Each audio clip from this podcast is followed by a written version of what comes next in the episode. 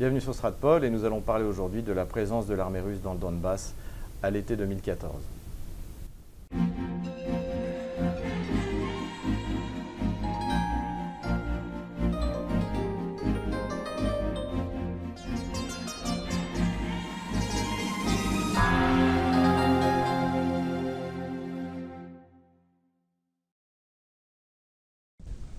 Le dimanche 18 août dernier, un gros titre de la presse anglaise a été repris par plusieurs, euh, euh, journaux anglais, notamment le Guardian, comme quoi eh bien, euh, de nouvelles preuves irréfutables de la présence de l'armée russe à Ilovaisk, donc, ce qui est une bataille qui a eu lieu dans le Donbass en août jusqu'au 2 septembre 2014 eh bien, donc, euh, et, donc qui a été, euh, c'était une grande victoire, la deuxième grande victoire de, des armées du Donbass, la première étant celle de la bataille des frontières, et, euh, la troisième étant la victoire de Debaltsevo qui mènera aux accords de Minsk II.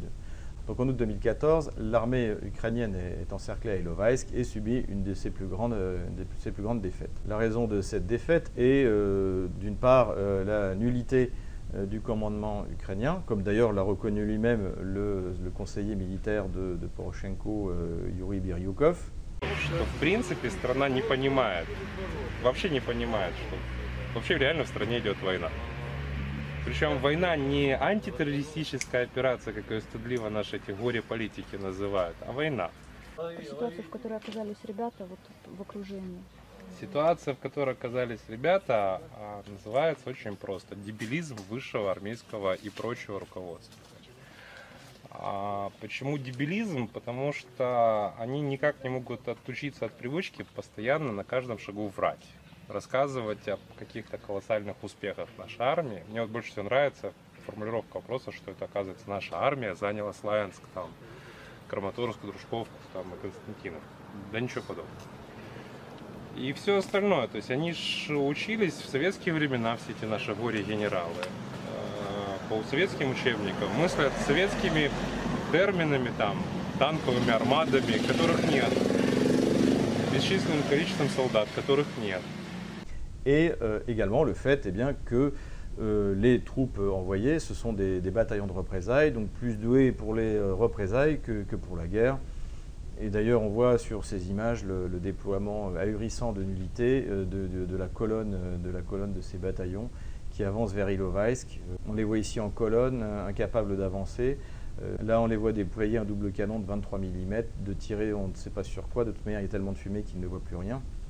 Donc voilà, les raisons de la défaite euh, des bataillons de représailles, puisque c'était eux qui étaient essentiellement dans cette zone, eh c'est leur, euh, incapacité euh, à combattre, en tout, cas, à cette époque. Alors évidemment, pour ces bataillons, ce n'est pas possible d'admettre d'avoir perdu parce qu'ils étaient mauvais et que les autres étaient meilleurs qu'eux. Donc ils ont accusé tantôt le pouvoir qui vient de, de ne pas avoir fourni les, matériels nécessaires, le soutien nécessaire, tantôt l'armée russe, c'est-à-dire qu'en fait ces bataillons n'auraient pas perdu contre des volontaires, mais contre euh, l'armée russe déployée, euh, euh, des, régiments de chars, des divisions de chars, pourquoi pas. Suite à ces événements, des volontaires du bataillon de représailles Donbass, donc c'est-à-dire des, milices pro-Kiev, eh ont porté plainte devant la Cour européenne des droits de l'homme contre la Russie en disant que la Russie avait soutenu le terrorisme. Le problème, c'est qu'il a été quasiment impossible de fournir des preuves que l'armée russe eh bien, était déployés euh, dans le Donbass. Attention, je dis bien l'armée russe en tant que telle.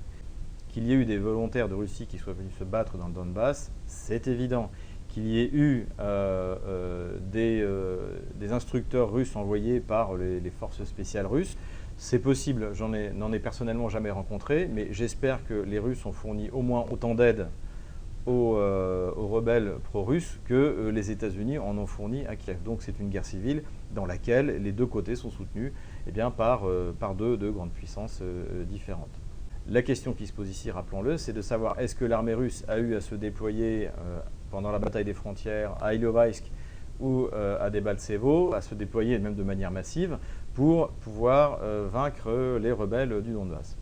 Alors pour cela, le, Foreign Office a pour habitude de créer des différentes structures hein, sur Internet. Donc on a parlé de Bellingcat dans le cadre du MH17 et euh, ils en ont créé une autre qui s'appelle Forensic euh, Ilovaisk Architecture, quelque chose comme ça.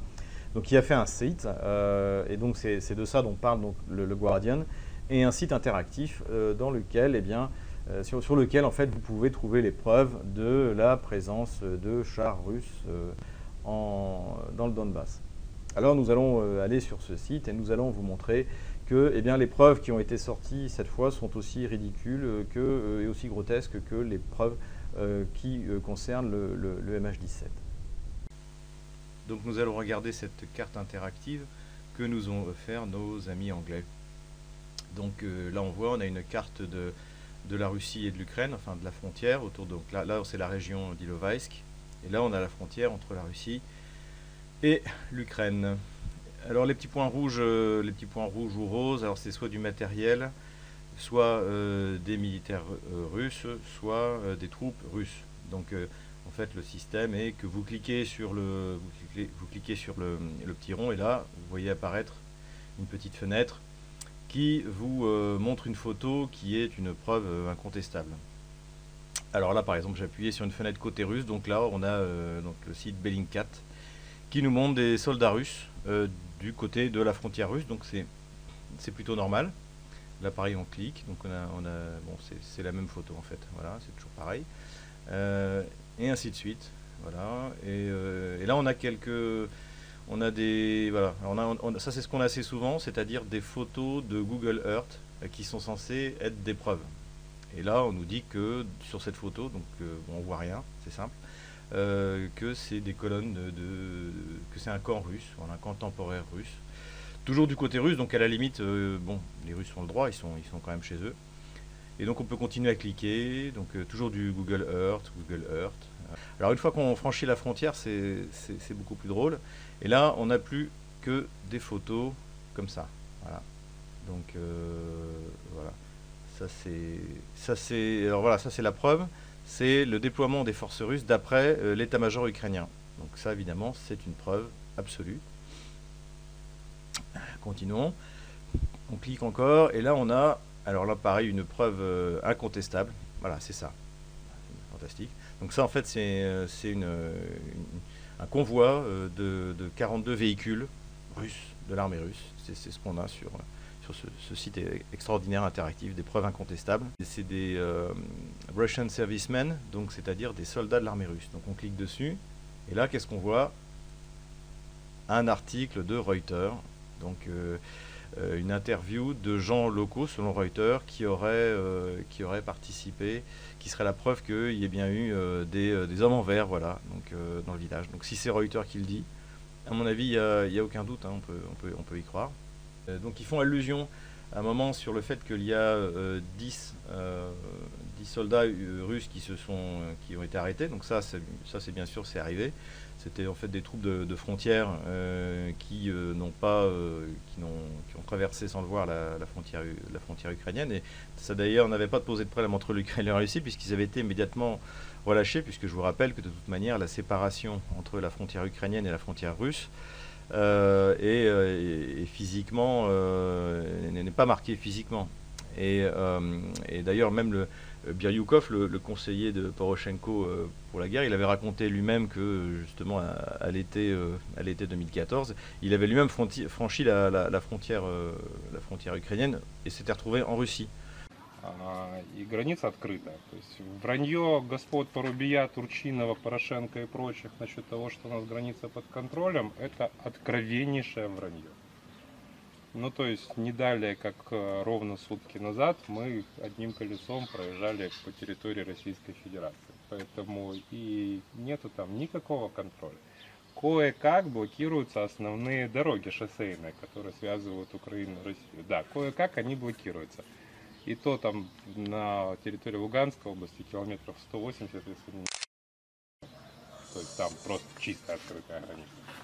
Voilà, donc là, là également, alors voilà, donc Donc bon, tout, ça n'est pas très, comme on, le voit, tout ça n'est pas très sérieux, mais ils ont fini par se focaliser sur, euh, alors, euh, ce qui système, la, la, preuve suprême, hein, c'est d'ailleurs ce qu'on a retrouvé dans, dans l'article du Guardian, euh, c'est qu'ils ont trouvé un tank T-72B3. Donc le T-72B3, c'est l'ultime modification du T-72 et qui prouverait que ça appartient bien à, à l'armée russe. Et, et, là, bien sûr, une petite vidéo Donc, euh, donc il va nous montrer en fait ce qui fait qu'on reconnaît euh, que c'est un T72B3. Donc euh, le Sosna E, en fait, c'est bon, un viseur, euh, c'est un viseur thermique euh, Thales, donc c'est français. Ça, c'est des contacts 5 qui est censé être unique, alors qu'en fait, c'est un système qui a été produit euh, à la fin des années 80 en Union soviétique et les, Ukrainiens en fabriquent également. Voilà. Alors, ce qui est intéressant, c'est qu'il ne nous parle pas de cette perche euh, typique aussi du, du, du, du- du B3, qui est en fait un, qui permet de faire des relevés climatiques. Donc, comme il n'y en a pas sur le char qui est censé être un char russe, bah forcément, ils n'en parlent pas. C'est un peu dommage. Et, euh, voilà. Et alors, le problème aussi, c'est que bah, ce char, en fait, c'est un char ukrainien. Voilà, avec les, barres, euh, les, barres blanches. Donc là, il nous explique qu'en fait, le char a été pris aux Russes par les Ukrainiens et qu'ensuite, à la fin, donc je ne vais pas vous faire toute l'histoire, il a été, euh, il a été pris euh, aux Ukrainiens par, par les rebelles. Donc évidemment, donc, tout ça, c'est aucune preuve. Les Ukrainiens, les usines de Kharkov sont largement capables de mettre un- une caméra thermique, y compris une caméra française, des contacts 5 tout autour du char, donc ça ne, ça ne prouve absolument rien. Euh, L'Ukraine euh, possède en 2014 officiellement euh, 1000 T-72. Donc euh, ils sont capables de faire des, des modifications, ils en ont d'ailleurs fait, puisque leur but c'était de, de- de modifier et, euh, et de les vendre, euh, de les vendre à, à l'export. Donc bien sûr, tout ça c'est aucune preuve.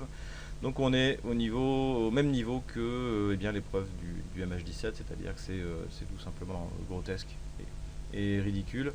Voilà, je pense que nous avons une fois de plus démontré que euh, eh bien, ce, site euh, euh, Architecture n'apporte pas plus de preuves que euh, celui de Bellingcat, auquel d'ailleurs il est lié, n'en a apporté sur le fait que eh bien, le Boeing MH17 ait pu être détruit par l'armée russe. Si cette vidéo vous a plu, eh bien, n'hésitez pas à laisser un commentaire, n'hésitez pas à mettre un pouce bleu, n'hésitez pas à vous inscrire à notre lettre d'information sur stratpol.com et faites un don. Vous aurez les coordonnées de notre compte PayPal dans les commentaires de cette vidéo.